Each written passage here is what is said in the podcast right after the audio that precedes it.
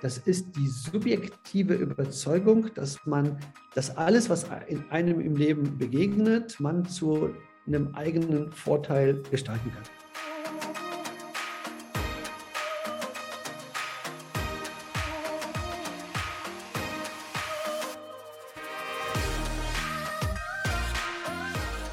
Herzlich willkommen zu dieser Folge deines Lieblingspodcasts Potenzialfrei, stark mit Leserechtschreibschwäche und Rechenschwäche.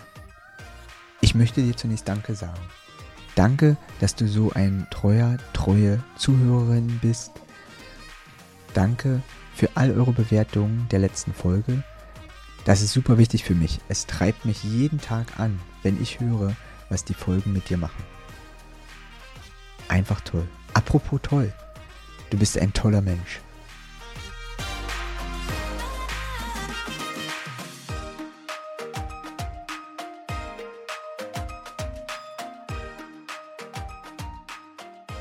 Ich freue mich total riesig, dass äh, Roman heute da ist und sich bereit erklärt, ähm, mit mir und uns zu sprechen. Und ganz am Anfang wie bei jedem Gast habe ich die Frage, was würdest du deinem jüngeren Ich als Tipp mit auf den Weg geben? Alles viel gelassener zu sehen.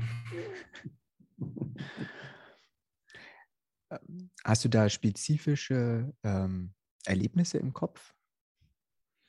Ja, jede Menge tatsächlich, aber auch nicht nur in einem jüngeren Ich, auch in meinem aktuellen Ich. Ähm, ich bedenke, wie oft äh, eine Situation, eine Fragestellung quasi beinahe überhäuft wird mit Bedeutung, ja, und wie man sich darum bemüht und wie viel Gedanken äh, man darauf verschwendet, wie, wie sehr man sozusagen in der Vergangenheit mit den Gedanken ist, eine Situation nochmal verarbeitet, wie sie war, oder sich mit einer Situation beschäftigt, in, äh, die auf einen zukommt und äh, wie sehr man sozusagen die Aufmerksamkeit dem Hier und Jetzt entzieht. Äh, und wenn man das dann vergleicht äh, mit dem, was eingetreten ist und wie bedeutend das dann ist nach einer Woche, nach einem Monat oder nach einem Jahr, dann ist das schon irgendwie ein bisschen ulkig. Ne? Dann, wenn man, dann müsste man sehr herzlich über sich lachen oder eben daraus lernen und zu sagen, naja, man kann doch eigentlich im Grunde alles viel gelassener sehen. Mhm. Ähm, wenn du an deine äh, eigene Schullaufbahn denkst, ähm, wann fiel es denn auf, dass du ähm, mehr Schwierigkeiten hast als andere, dir den Schriftspracherwerb ähm, zu meistern? Ja, ich habe darüber nachgedacht, auch im Vorfeld unseres Gesprächs. Ich glaube, das war tatsächlich in der fünften Klasse. Ja? Und dazu muss man vielleicht ein bisschen ausholen, weil ich eine hm, nicht ganz ja gut, auch keine ungewöhnliche Biografie habe, aber tatsächlich eine, eine, eine gebrochene oder sagen wir mal eine, eine große Veränderung, denn ich bin ähm, in Schlesien aufgewachsen. Ne? Also ich bin ähm, als Kind einer deutschstämmigen Familie in Schlesien aufgewachsen. Die erste Sprache, die ich gelernt habe, war auch, ich würde mal sagen, eine Art Deutsch. ja, sozusagen das, was man da so gesprochen hat, dieses schlesische Deutsch und so und habe dann Polnisch auf der Straße und in der Schule gelernt. Und dann, ich bin auch die ersten äh, fünf Jahre in eine polnische Schule gegangen. Und da kann, weiß ich tatsächlich nicht, ob es schon aufgefallen ist, dass ich eine Leserechtschreibfläche habe. Doch beim Lesen ist es aufgefallen, wenn ich jetzt zurückdenke. Ja, tatsächlich so. Also mir ist das Lesen sehr schwer gefallen. Ich habe es viel schlechter gelernt, langsamer gelernt als, als andere Schülerinnen und Schüler. Und dann kam ich nach Deutschland in die fünfte Klasse, die ich dann nochmal gemacht habe, damit ich Englisch nicht aufholen muss. Und dann kam quasi nochmal neu, neu Deutsch lernen und dann auch noch äh, Englisch hinzu. Und das war äh, von Anfang an recht schwierig. Am Anfang hat man das darauf äh, geschoben, dass man gesagt hat, ach ja, der ist ja Spätaussiedler. Ne? So. Später war aber klar, der ist kein Spätaussiedler mehr, weil der, der spricht komplett rheinisch und äh, man hört auch nichts und der ist auch schon viele Jahre hier. Und äh, es ist dann, hat sich dann manifestiert tatsächlich. Ne? So, und im, im, Englischen war es von Anfang an eine Katastrophe bis zum Schluss. Ne? So, also ich fand dieses, das Englische sozusagen, dass es auch noch völlig anders geschrieben wird, als es gesprochen wird, ist natürlich für jemanden, der Legasthenie hat, äh, Horror. Ne? Wie kann man sich so eine Sprache ausdenken? Ne? Ja, oder für andere wie für mich war es der Einstieg in die Schriftsprache. weil ich okay. konnte das zuerst in Englisch und dann erst in Deutsch. Interessant. Warum? Weil ähm, bei mir war nach der Schulzeit in Deutschland einfach, ich wollte mich nicht mehr mit der Sprache beschäftigen. Überhaupt nicht. Also obwohl ich Sprache liebe, aber ich wollte nicht mehr mit dem Deutsch und ich hatte auch, ich habe nicht mehr geglaubt, dass ich das lerne. Ach, und habe dann erst viel später, also erst, also mit 27 angefangen zu studieren. Mhm, okay. Und äh, das in England, und zwar Creative Writing. Und ja, super. Ähm, da habe ich eine Lerntherapeutin bekommen, die ganze Zeit. Und da wurde auch gesagt, ja, Leserechtschreibschwäche ist überhaupt kein Problem. Wenn du das lernen willst und das studieren willst, das kriegen wir hin und du kriegst Hilfe. Und erst die hat mich animiert dazu, mich da mit der deutschen Schriftsprache auch auseinanderzusetzen, weil sie halt meinte, ja, aber deine Muttersprache ist doch Deutsch. Jetzt kannst hm. du das in Englisch, dann wirst du das in Deutsch auch hinkriegen. ja. Also das ist, ja, spannend. Mhm. Also ist bei mir irgendwie passiert. Ähm, wie wurde denn in deiner Schule dann damit umgegangen, als so rausgekommen ist, fünfte Klasse, dass es wackelt und dass es weiter wackelt? Also damals war das, das, das, das, das tatsächlich eine, ja, weiß ich nicht, ist das eine Krankheit oder ein Zustand oder so? Also, oder eine Abnormalie vielleicht sowas? Ich habe mich eigentlich damit beschäftigt, was für ein Terminus dafür gilt. Also, dass das etwas ist, was nicht individuell ähm, daran zu schlampig oder zu wenig fleißig bin, sondern dass ich tatsächlich äh, von meiner Prädisposition dort ähm, anders gestrickt bin, das war damals kein Thema. Ja, das heißt, das kenne ich natürlich von meinem Sohn, der es ja dann auch in so einem gewissen Maße auch äh, geerbt hat von mir. Dann kenne ich einen völlig anderen Umgang damit, dass das bekannt ist und dass darauf Rücksicht genommen wird. Ob die Methoden dann immer die richtigen sind, sei dahingestellt. Aber mir war es gar nicht der Fall. Ne? Sondern das heißt einfach, ich habe einfach sehr darunter ja, gelitten ist nicht richtig, weil gelitten wäre emotional und emotional hat mich das tatsächlich nicht berührt, aber ich hatte einen massiven Nachteil davon, weil ich einfach auch immer die Inhalte, die ich in diesen Klassenarbeiten vor allem hatte, äh, schlechter bewertet bekommen habe, weil ich so einen immens hohen Fehlerquotienten hatte. Ne? So in Englischen im Besonderen, da wurde ja der Fehlerquotient ja meistens ja noch als Teilbenotung hinzugezogen. Ne? So. Das war ganz spannend. Ich war ja immer so durchgehend ziemlich schlecht in Englisch, ähm, hatte aber irgendwann mal eine Grammatikarbeit glatt 1 geschrieben. das war auch ganz, ganz spannend. Ne? Also das heißt, das ist, das war jetzt, es war kein Verständnis von Seiten der, der Lehrenden an der Stelle, sondern das war eben das Thema, Job, der, der ist einfach viel schlechter als die anderen. Gab es da für dich auch einen Schlüsselmoment oder also ein Erlebnis, was dir das dann besonders schwer gemacht hat oder was sich irgendwie nee. im Kopf geblieben ist? Nee, weil mir es ehrlich, ehrlicherweise auch gar nicht so schwer gefallen ist. Also ich bin mhm. total gern zur Schule gegangen.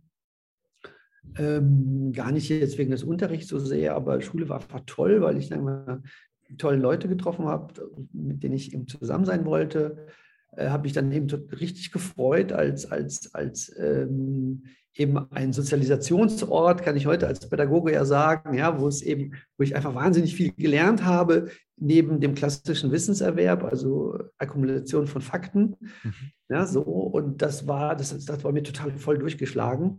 Äh, ich hatte immer ein unheimlich hohes ähm, ähm, Selbstbewusstsein dahingehend, dass ich wusste, dass ich die Schule schaffen werde. Meine Eltern wussten das übrigens bis zum, bis zum Abitur nicht. Die hatten nicht dies, äh, das Bewusstsein. Mir war das total klar, dass ich das, dass ich das gemanagt kriege und dass ich das, dass ich das im Griff habe.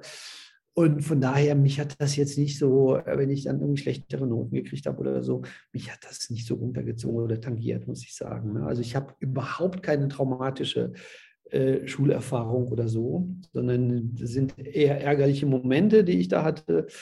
Ähm, ja, aber an, an sich gucke ich eigentlich super gerne auf diese Schulzeit zurück. Ne? Also eher würde ich sagen, ich hätte mehr daraus machen können, wenn ich mich, äh, wenn ich die vielen Lehrangebote da ernster genommen hätte oder wenn ich die richtig genutzt hätte. Ne? Aber ich hatte da quasi die anderen äh, Sozialisationsebenen haben mich in der Schule mehr interessiert als äh, das klassische Lernen.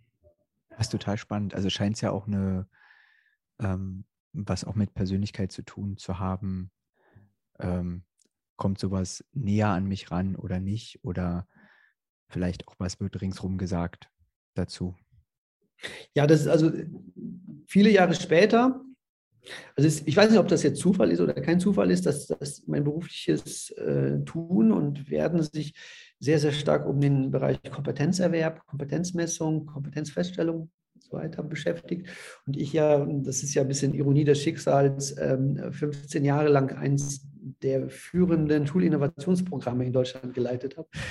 Wahrscheinlich so mancher meiner Lehrer auch gedacht, der also ich habe es nicht nur geleitet, sondern ich, also ein Großteil der Konzepte sind auch äh, irgendwie durch mich äh, entstanden. Und da habe ich dann irgendwann mal auch etwas ganz Spannendes gelernt, und zwar dieses Konstrukt der Selbstwirksamkeitsüberzeugung.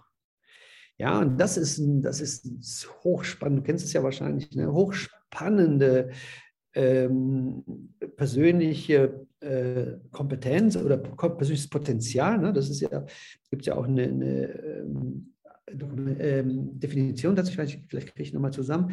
Das ist die subjektive Überzeugung, dass man, dass alles, was in einem im Leben begegnet, man zu einem eigenen Vorteil gestalten kann, so ungefähr. So, der, in der Definition ist eigentlich der Anfang der wichtigste. Das ist die subjektive Überzeugung. Es ist ja überhaupt nicht wichtig, ob es so ist oder nicht.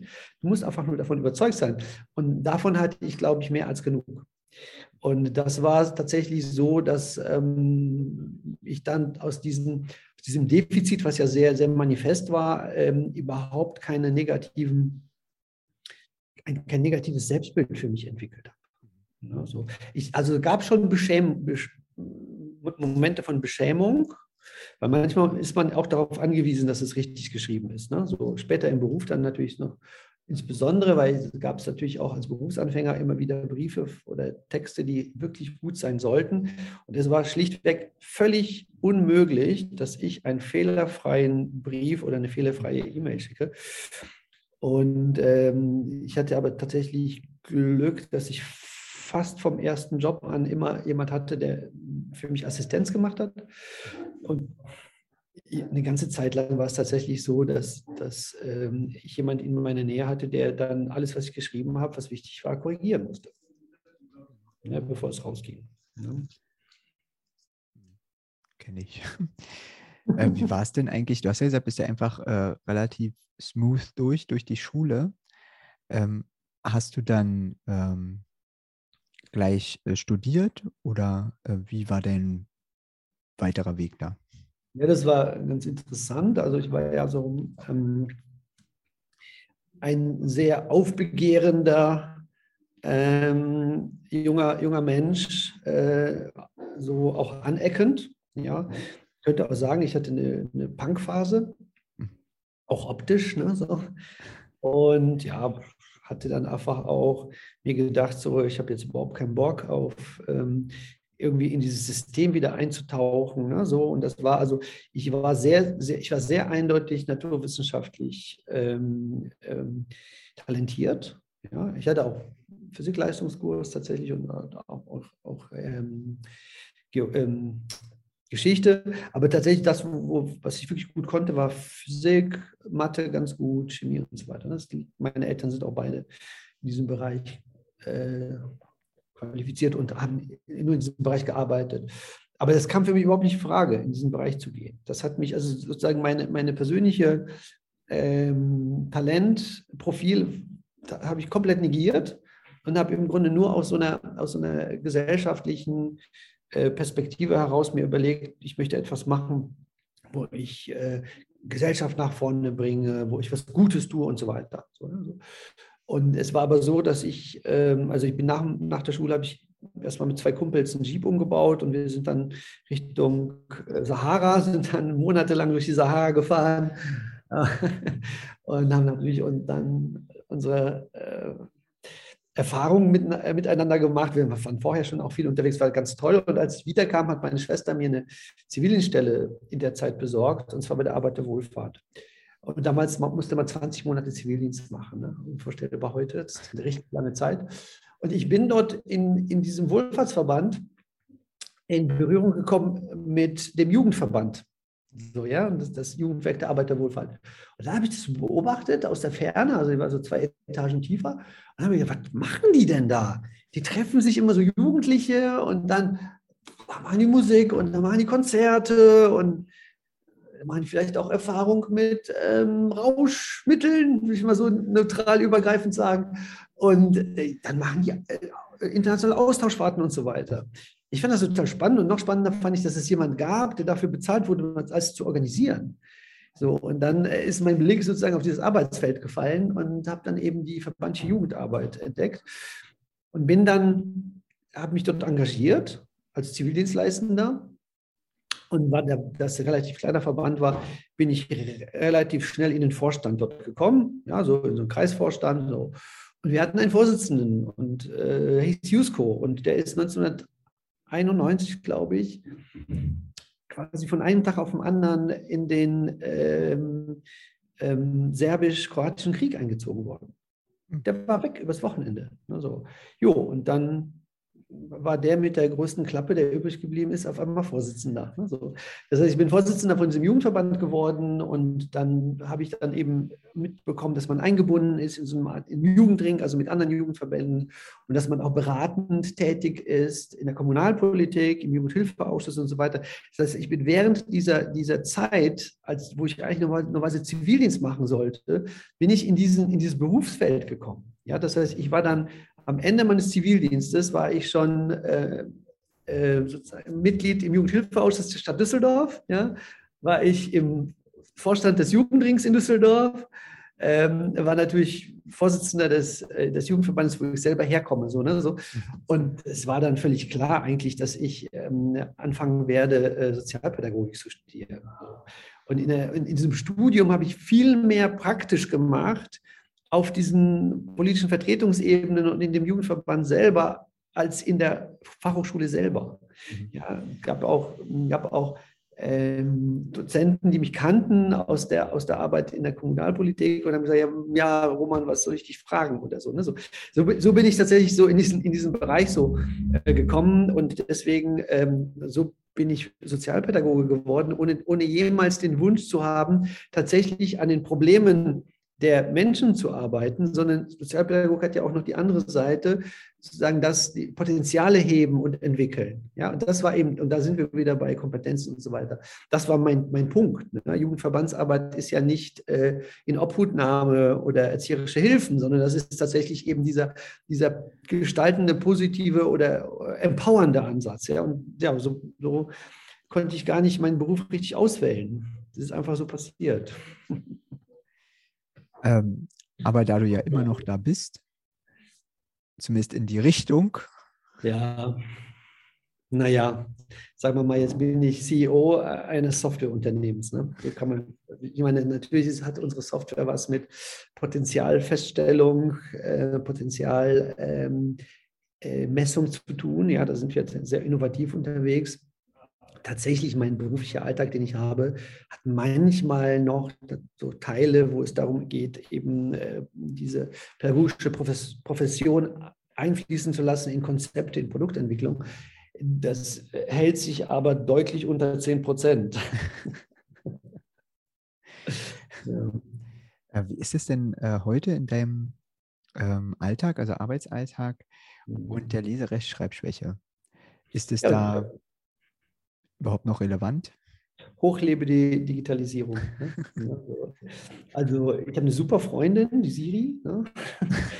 die schreibt für mich im Grunde jede Mail. Also, also ähm, Spracherkennung schon ganz, ganz früh, als ich gemerkt habe, ähm, was damit möglich ist, als es noch gar nicht integriert war sozusagen in die, in die Software, oder in, in, das Betriebssystem meines Desktop-Rechners oder meines, ähm, meines Laptops, habe ich das schon so gemacht, dass ich mir äh, auf dem Handy Texte diktiert, diktiert habe, weil man es da schon früher konnte, so, und mir die per Mail geschickt habe auf meine Mail auf meinen Mail-Account, da habe ich es bearbeitet und weggeschickt.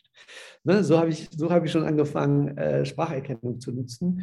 Inzwischen mache ich das auf allen Ebenen. Ne? Also wir arbeiten hier mit, ähm, sagen wir, der Google-Plattform, also mit Google Drive. Da gibt es eine Spracherkennung, die noch ein bisschen anders funktioniert. Und dann äh, die Apple-Spracherkennung und so, das ist sozusagen mein, mein A und O. Damit arbeite ich ganz viel. Ich weiß, dass das bei weitem nicht hundertprozentig und so.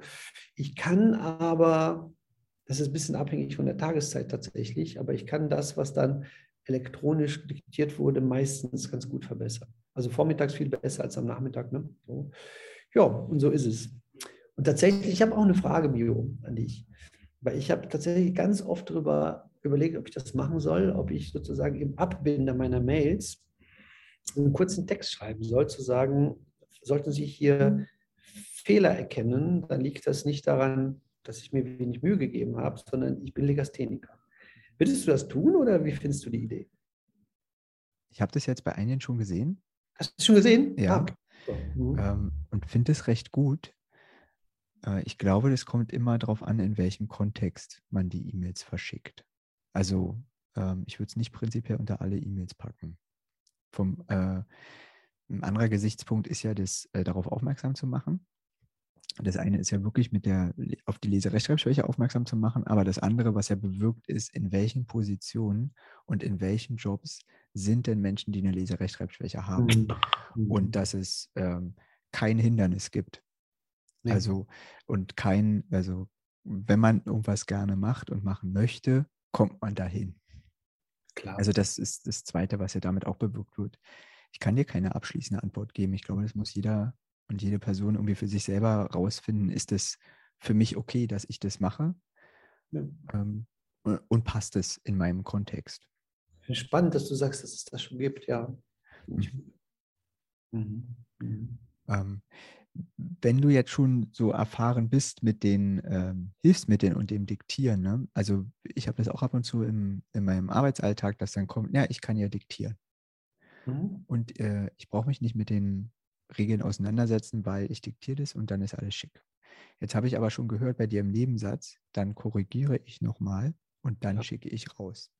Hast du vielleicht für welche, die auch gerne die Technik nutzen. Also ich nutze es auch gerne, besonders wenn ich weiß, es wären lange Texte, weil ich weiß, die Konzentration ist sonst weg und ich kriege es nicht korrigiert dann mehr. Ähm, vielleicht da noch Hinweise, was wäre, äh, also was nutzt du als Technik und Arbeitsstrategie, um mhm. ähm, äh, zu deinen äh, Ergebnissen, die für dich ausreichen und äh, notwendig sind in deinem Alltag, äh, um die zu erreichen? Ja, also ich glaube, dass ähm, es ist schon eine Voraussetzung gibt, um ähm, diktieren zu können. Ähm, sagen wir mal, um diktieren zu wollen, muss man diktieren können. Ja, und diktieren, das, damit meine ich, ich weiß, dass es Personen gibt, die, äh, während sie einen Satz schreiben, überlegen. Und das geht natürlich mit Diktieren eher nicht. Ne? Sondern das heißt, im Grunde äh, wenn man diktiert, sollte man es einüben oder die, äh, die Möglichkeit haben, dass man im Kopf gut vorformulieren kann.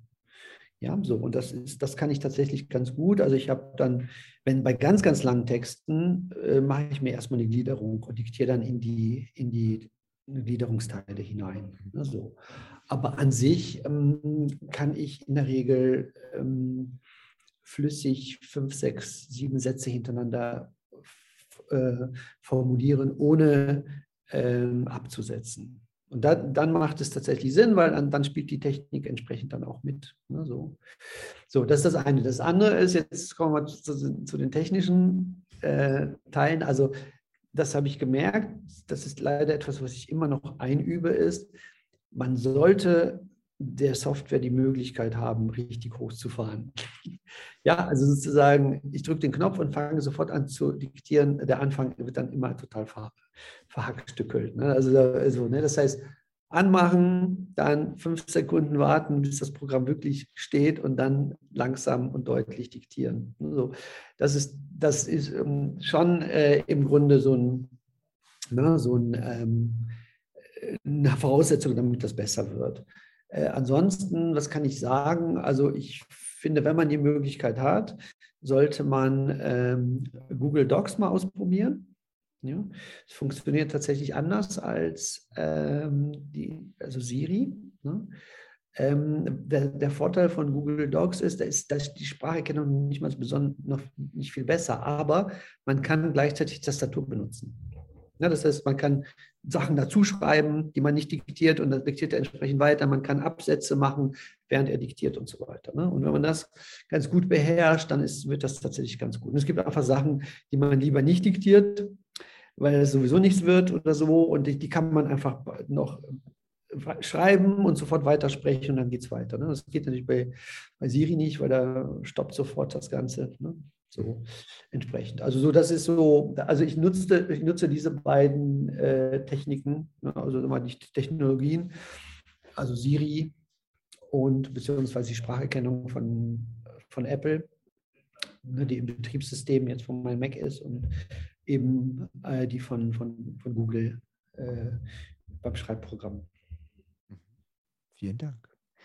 Ähm, aber ich höre auch da, äh, muss man sich ein bisschen reinfuchsen und üben, damit es ah, flüssig läuft. Ja, das ist bei weitem nicht, das ist überhaupt noch nicht ähm, perfekt, ne? das mhm. ist ja klar. Aber, aber dennoch, ich finde schon, ähm, schon wahnsinnig, wahnsinnig weit.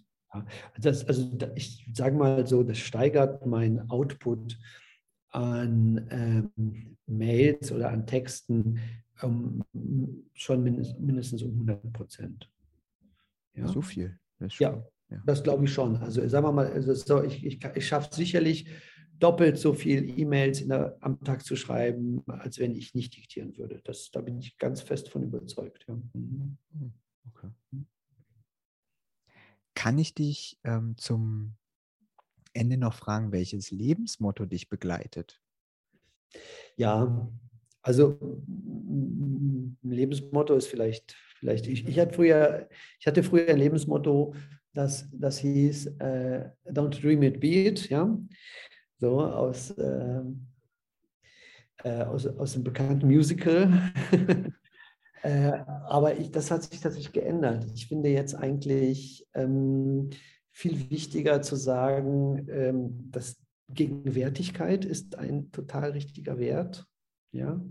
Also sozusagen zu gucken, dass man möglichst ähm, oft hier und jetzt ist. Und das andere ist Hingabe. Ja, mhm. zu sagen, ähm, das hat wissen was, das, das korrespondiert auch mit der Gelassenheit von Anfang.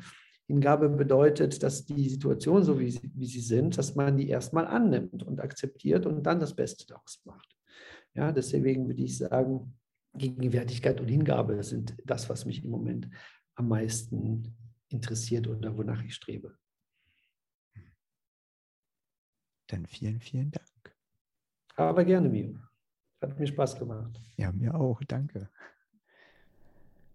Bitte tu mir noch kurz einen Gefallen. Sei eine Unterstützung für jemanden. Für wen in deinem Bekannten- oder Kollegenkreis könnte dieser Podcast auch spannend oder wertvoll sein? Nutze einfach den Link www.mio-lindner.com um ihn zum Beispiel mit dem Messenger-Dienst deiner Wahl weiterzuempfehlen. Alle Links direkt zu Apple Podcast, Spotify, Google Podcast und so weiter gibt es direkt auf dieser Seite. Damit dein potenzialfreier Podcast noch mehr Menschen erreichen kann und du noch besseren Content bekommst.